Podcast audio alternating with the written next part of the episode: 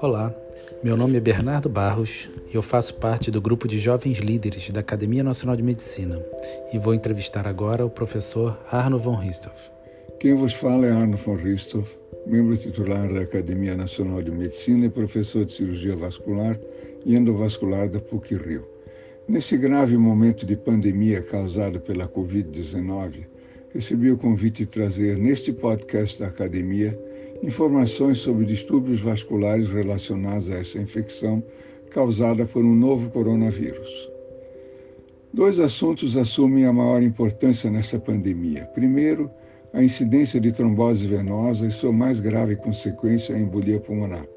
E segundo, o manejo dos anticoagulantes, não só nos pacientes que apresentam a doença, mas pelo grande número de pessoas que estão em uso de, destes medicamentos e se preocupam com possíveis interações e complicações relacionadas. Surpreendentemente, a Covid-19 não tem desencadeado fenômenos de trombose arterial de grandes vasos. Os relatos de isquemia de extremidades que foram publicados na China parecem estar relacionados ao uso de altas doses de aminas, medicamentos usados no tratamento do choque refratário, mais do que diretamente ligados e relacionados à virose. Em relação ao primeiro tópico, sabemos que qualquer infecção, e aqui as virais não são exceção, pode desencadear a formação de trombos dentro das veias do corpo, sobretudo nos membros inferiores. O fato das pessoas se sentirem mal, com febre, sobretudo, leva à necessidade de repouso, o que eleva esse risco. Além disso, nessa situação, a nutrição é prejudicada e, sobretudo, a hidratação. Virchow, patologista do século XIX, reconheceu os três fatores que levam à formação de trombos no sistema venoso: distúrbios de coagulação, alterações da parede interna dos vasos e estase do sangue.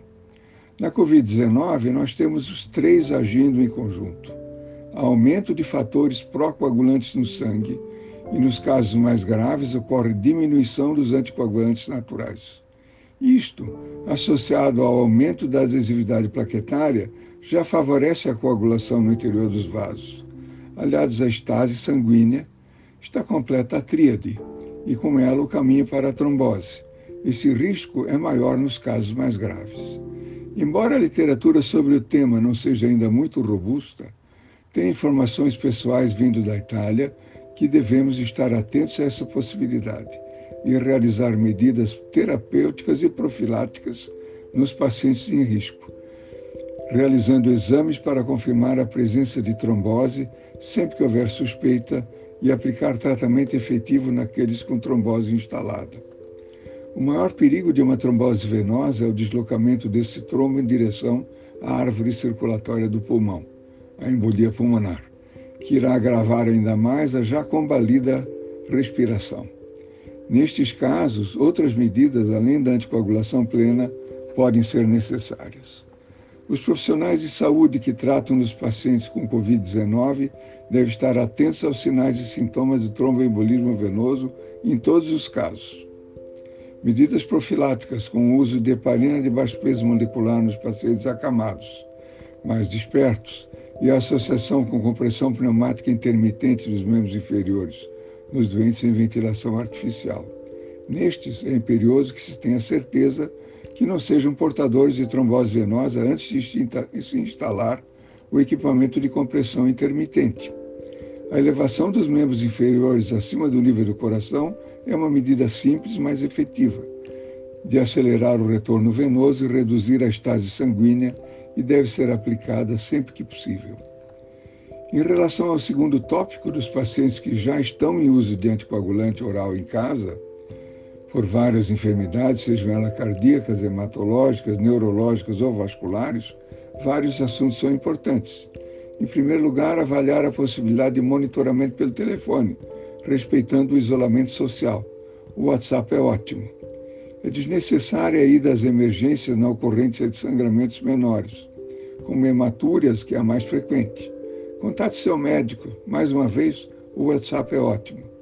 Pacientes com INR estável, em uso de cumarínica, Alargar o controle para três meses. Se necessário, coleta domiciliar também é uma boa opção.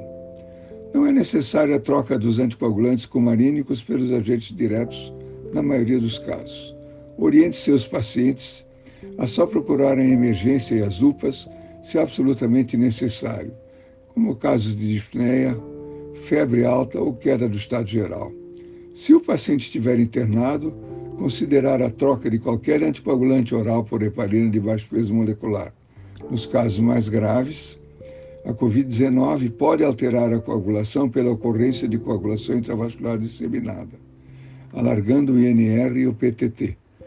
Nesses casos, fazer profilaxia baseada nos scores dos fatores de risco, associar profilaxia mecânica com os cuidados acima, usar somente profilaxia mecânica se houver queda importante da contagem de plaquetas abaixo de 50 mil. A aferição disso deve ser diária nos pacientes com queda de plaquetas, porque ela pode ser rápida naqueles em uso de heparina.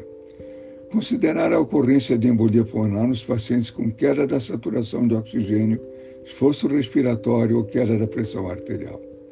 Outro assunto importante é sobre a realização de cirurgias vasculares programadas para os próximos dias e meses. Se não forem urgentes, devem ser adiadas, mantendo atenção para sinais de agravamentos. As emergências vasculares não podem ser postergadas e devem ser tratadas o mais rápido possível, pois como dizia Moisés já há mais de três mil anos, a vida de toda a carne é o seu sangue. Mantenha contato com seu médico assistente e assegure-se de que ele e sua equipe estejam disponíveis para estas eventualidades. Espero ter contribuído abordando as dúvidas mais frequentes relacionadas com os distúrbios vasculares e a Covid-19, desejando, desejando que, com a ajuda de Deus, atravessemos este difícil momento com saúde Despeço-me com um abraço.